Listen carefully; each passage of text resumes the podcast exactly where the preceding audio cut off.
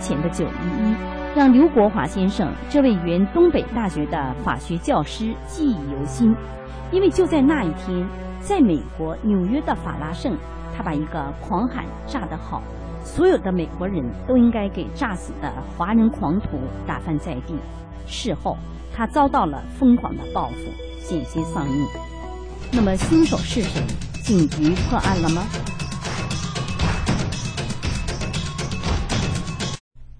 亲爱的观众朋友，大家好！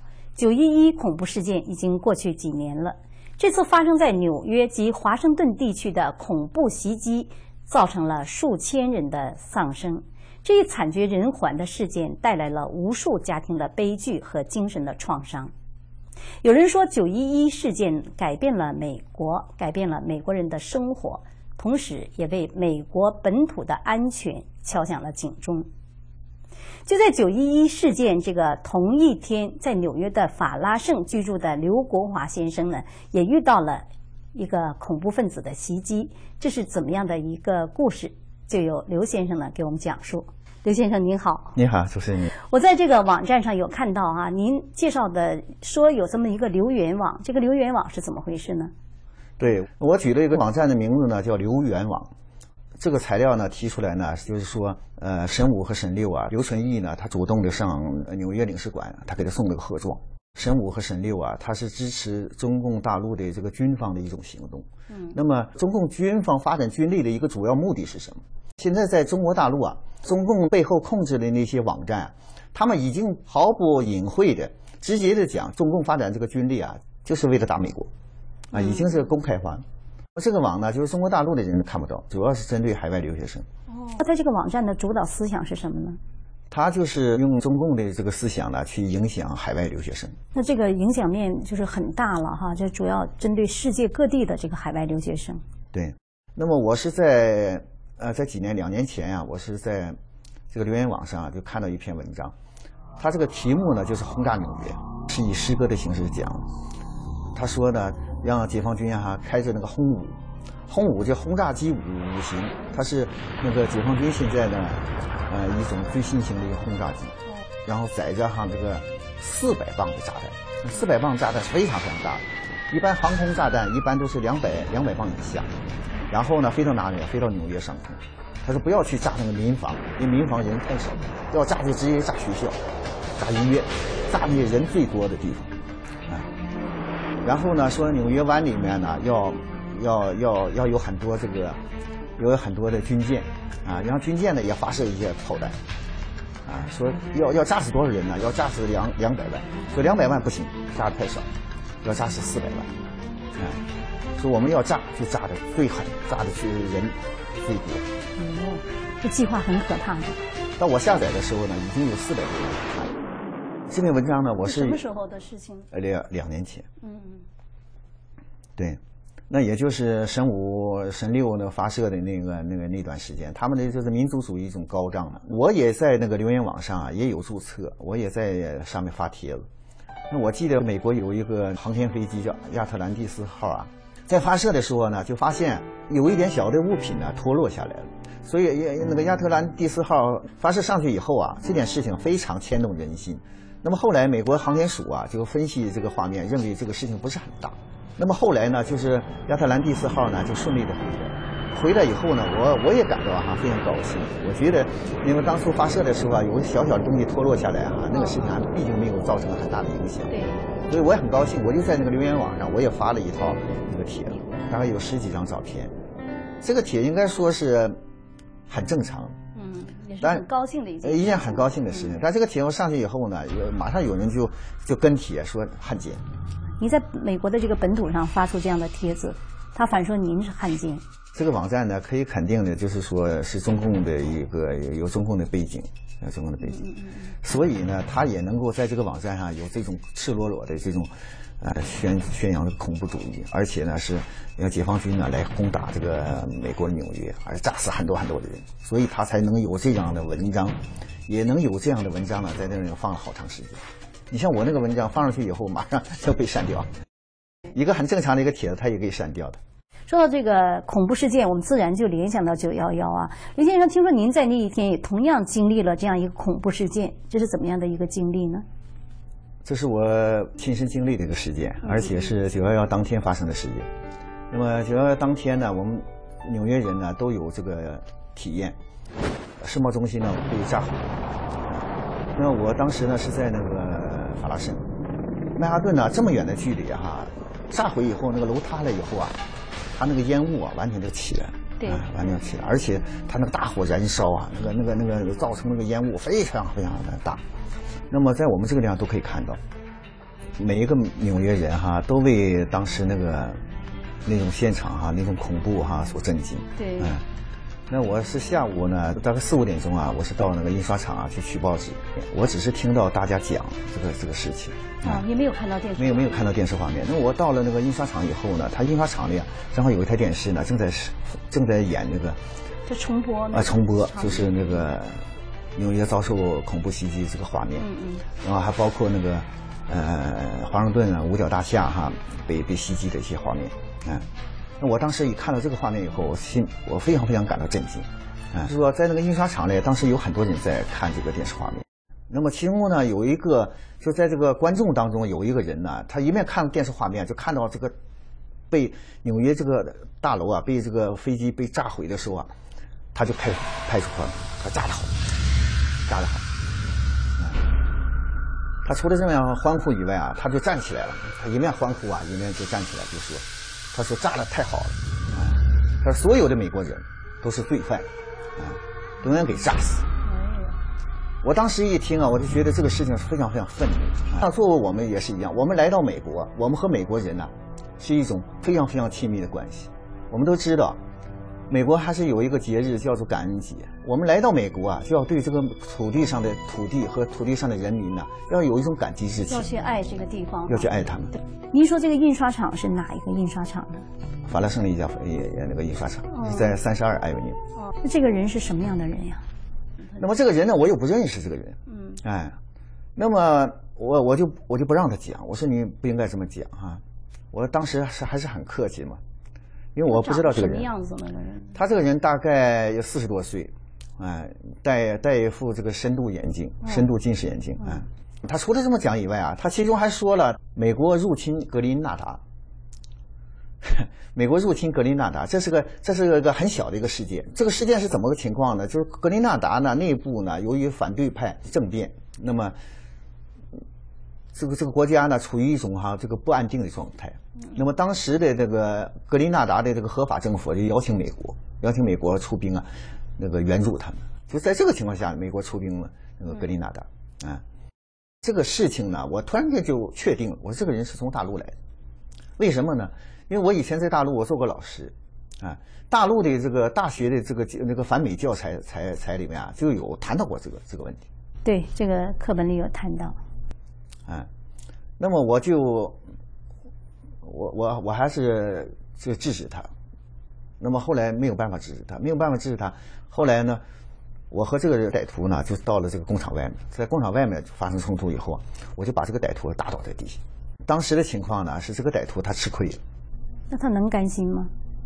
他就跑到旁边呢，还有一家汽车修配厂，他找了一根这这么长的一根铁器，这个铁器重量大概有十磅。那我一看他这个铁器拿出来了，那我就知道他是要杀人了。那么这这个这个铁器使用这个铁器的这个这个后果，每个人都可以可以想象到。嗯，你这个铁器他拿着打在头上，一下就可以把把一个人可以打死。哎呀，那怎么办呢？有没有人帮助你啊？那我赶紧往那个印刷厂里面跑。嗯。那么印刷厂里面呢，就是就是我们的华人呢没有，他们都出来，都看听说外面打仗，都出来了。印刷厂里还有几个是这个西裔的人，嗯。嗯，我这个英语也不太说得好，我就指着画面，我就说，我就说后面追我这个人，我说他说这个说好，哎，所以他们西语西语裔的人呢，他们一看到这个情况，他马上就理解，就知道，知道这个人呢，这个歹徒啊，是为恐怖主义叫好，嗯，所以他们马上就出来，就是说来帮助我。当时有个人呢叫弗兰弗兰基，弗兰基，嗯，这很高大的一个一个青年。哦，西方人。啊，西方人，他是从那个南美洲国家过来的，弗兰弗兰克。那他拿那个凶器打没打着你啊？进了工厂以后啊，没有地方再逃了。我手里又没有东西，我就想我说这个人支持恐怖主义。那么弗兰克呢，他就他就火了，弗兰克就迎到那个工厂门口。那么这个歹徒呢，举着东西就就就就进来了。那弗兰克就抓住他那个胸胸前，抓住他衣服。弗兰克那个人那个脾气很大，抓住他衣服就大声的骂，一下子就推出去。就把这个歹徒就推到推到外面去。嗯，这个歹徒就在这个工厂外面，几乎是快摔倒了，没有。但是这个歹徒爬起来以后，拿着东西呢，他还要继续打。这是工厂那个厂长啊，他也在帮助。这个歹徒一看这么多人都都在帮着我，这歹徒一看他又进不去，所以他就把这个凶器啊，他直接从外面掷掷了过去。啊，就扔向你了。哎，扔向我，那我就赶紧躲开。那个凶器是都落到地下的时候很响，咚嚓当一下，因为它是个铁器嘛。那这件事情后来怎么样？你有没有报警呢？我可以说啊，是我这个命啊，就是弗兰克救我。因为如果没有弗兰克帮助我啊，我有可能就被这个歹徒给打死。那那个歹徒他是什么样的人？后来你有知道吗？到现在还不知道。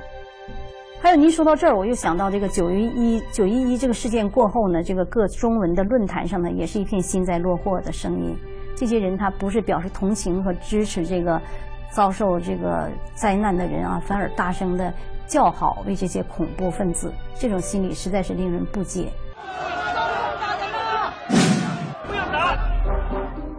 七年后的今天，刘国华先生又一身正气地站了出来，他和众多的正义人士一起，与法拉盛的中共帮凶进行着一场正邪较量。时隔七年。这两起事情之间有着什么内在的联系呢？那后来这个事情怎么样了呢？大约半个月以后呢，我那个时候在凯旋大道啊，在那做生意，哎，那我是就是每天不是四点到五点啊，我这段时间我就要那个我就要把这个生意啊结束，然后我就到印刷厂取报纸。从我那个商店出来以后啊。我没有准备，我就觉得从后面有个东西过来了，来来袭击我。我当时就很自然拿手那么一抱，当时有个硬物就砸在我头上，砸在这边，嗯，砸在我这边。啊，我当时一回头一看，竟然就是就是当天那个歹徒。他打完了以后马上就跑，那我一看呢，这头已经出血。那是事前他就知道您在这儿工作，还是说他有跟踪盯着你呢？他是有准备的，他就藏在那个门的后面。后来呢？有一些朋友就跟我讲说，这个事情你必须得报警，你要不报警的话，应该是不不不太干。对。另外，你如果不报警的话，你可能永远不知道这个人是谁。嗯。你必须要通过美国的警方。那我认为说的对，那所以我就到那个幺零九分局啊去报了警这个事情。那我报警以后呢，那个幺零九分局啊，他们对这个事情就感到很气愤。他当时就是负责记录的是一个女警察。这个警察他当时就跟我讲，他说我们一定会帮助你哈，要找到这个歹徒。他说由于你这个你你不会用英语表达嘛，他说我们会派一个会说这个汉语的这么一个警察来和你联络，让这个人去负责这个案件。我说那很好。第二天我在那个店里面又有一个警察去了，这个警察去了以后呢，他当时就给我一张那个名片，我一看名片。他是名字叫吴亚昌，那我也把这个呃情况呢案情啊，就向他重新做了这个叙述。嗯，吴亚昌应该说当时呢他是很重视的，他跟我讲，他说你有没有这个歹徒的线索？那我当时呢我没有，我的确没有线索。我跟他讲，我说我报警呢也是希望呢警察帮我找到这个线索。嗯，那吴亚昌呢他走的时候他说如果你有线索的话，你要打电话告诉我。那后来怎么样了呢？又后来又过了一段时间呢，啊，有个朋友他他有线索，那我就和那个吴亚昌联络，啊，告诉吴亚昌，就说给他线索，啊，找到线索了。吴亚昌一听说这个啊，吴亚昌很重视，吴亚昌就从幺零九分局啊，直接就到了我朋友朋友那儿去，啊，就把这个线索得到了，啊，那么这个线索呢，就是说包括这个歹徒的住址、姓名，啊，包括他的。那个汽车牌号啊，等等的都有。哦。那个吴亚昌拿到这个线索以后啊，他可以肯定的说，我们可以肯定的说，他已经找到这个歹徒。怎么样？后来有没有处理这件事情呢？但是找到这个人以后呢，没有接，没有下文了，没有没有任何结果。所以我的朋友就跟我讲说，说这个歹徒啊，有可能被遣返回大陆。为什么呢？说我们可以这样分析啊，说吴亚昌得到这个线索以后就找到他了。找到他了，那那个警方有可能就逮捕他，哎，那么九幺幺当天发生这个事情呢，是个公开的事情，这个歹徒啊，他不能否认。如果警察抓到他，指控他，他不否认，警方呢有可能当时就处理了，那么直接就遣返回去。嗯，所以我们是这么分析的。据事发后多长时间发现这个歹徒的？差不多是一年以后，一年以后又出现了个情况，又出现了什么情况呢？就是我这个朋友啊，他有一天他又看到我，他跟我讲，他说：“哎呀，九幺当天那个那个事件啊，他说这个事件没有结束。”我说：“怎么没结束？”我说：“不是前晚回大陆的吗？”他说：“不对，他没那么简单。”他说他昨天晚上碰到那个吴亚昌，他说正在饭店里哈在吃饭的时候啊，他看到吴亚昌，所以他上去和吴亚昌啊主动的和他握手。那吴亚昌当时呢就有点，哎，一下想不起来了，就说：“哎呀，我总觉得很熟啊，我一下想不起来。”他说：“你怎么忘了？你那个九幺幺当天有个人有个有个坏人打仗，不是我给你的线索。”吴亚昌说：“啊啊，我想起来了。”我的朋友就问他说：“那个事情怎么样了？你怎怎么处理？”啊，吴亚昌说：“啊啊，那是一个无所谓的案子。”怎么又无所谓了呢？他当初不是很积极吗？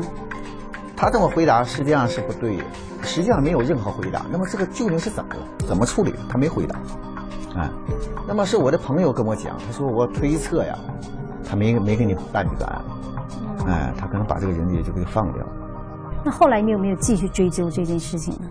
所以我就到幺零九分局亲自去找吴亚昌，嗯，他那工作地方他是在二楼，我记得很清楚，我去的二楼。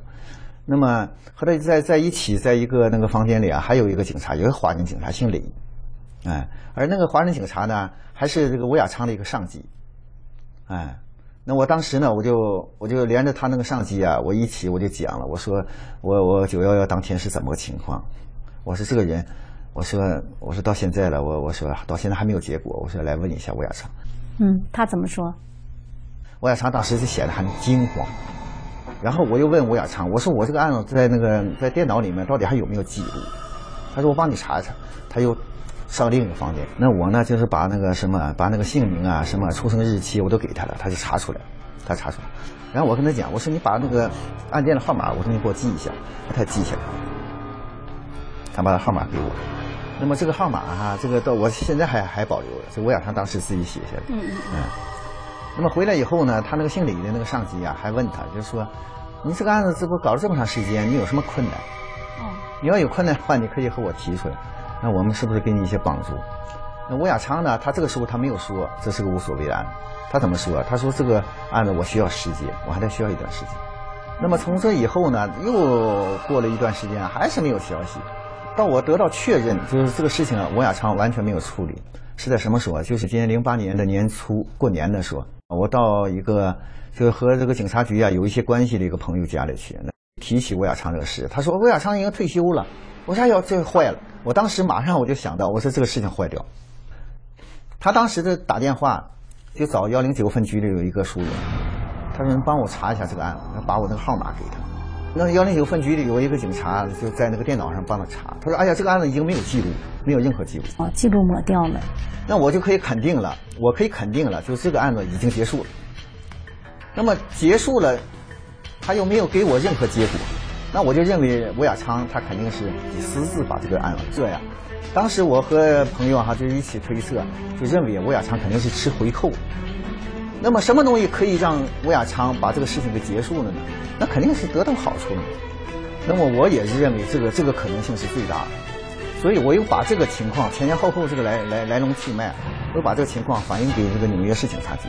嗯，他怎么处理的呢？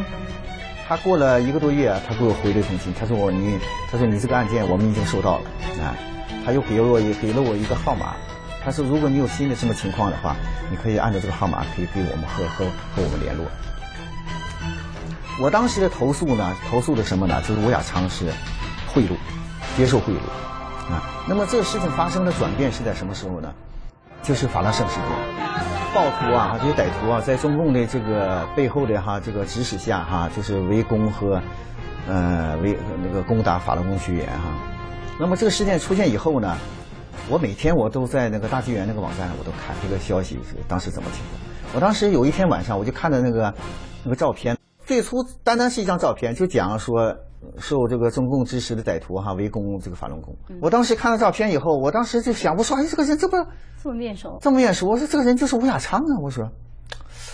我说，当时也不能肯定。我说，吴亚昌不能这样吧，因为吴亚昌是个警察呀，所以我不能肯定这个事情。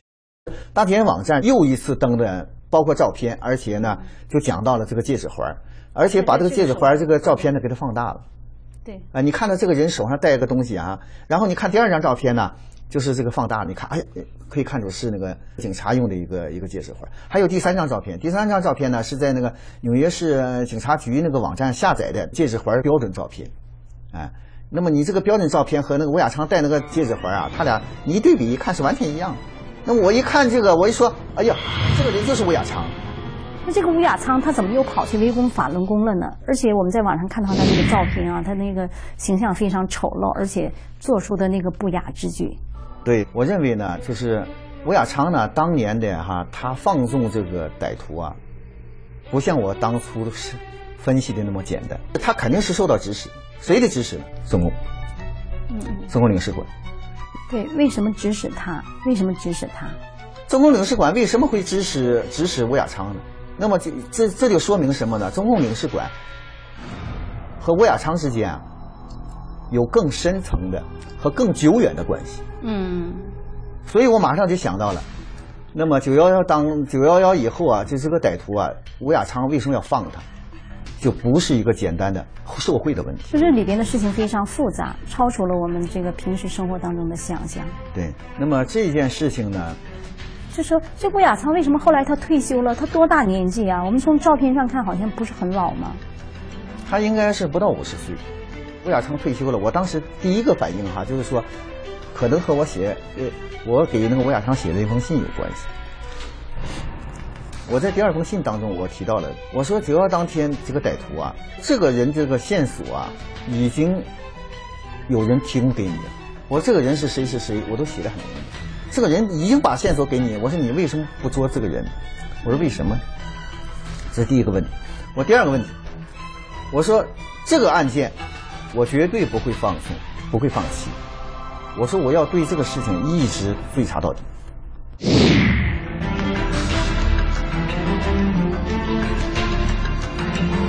故事到此还没有完，还有许多解不开的谜。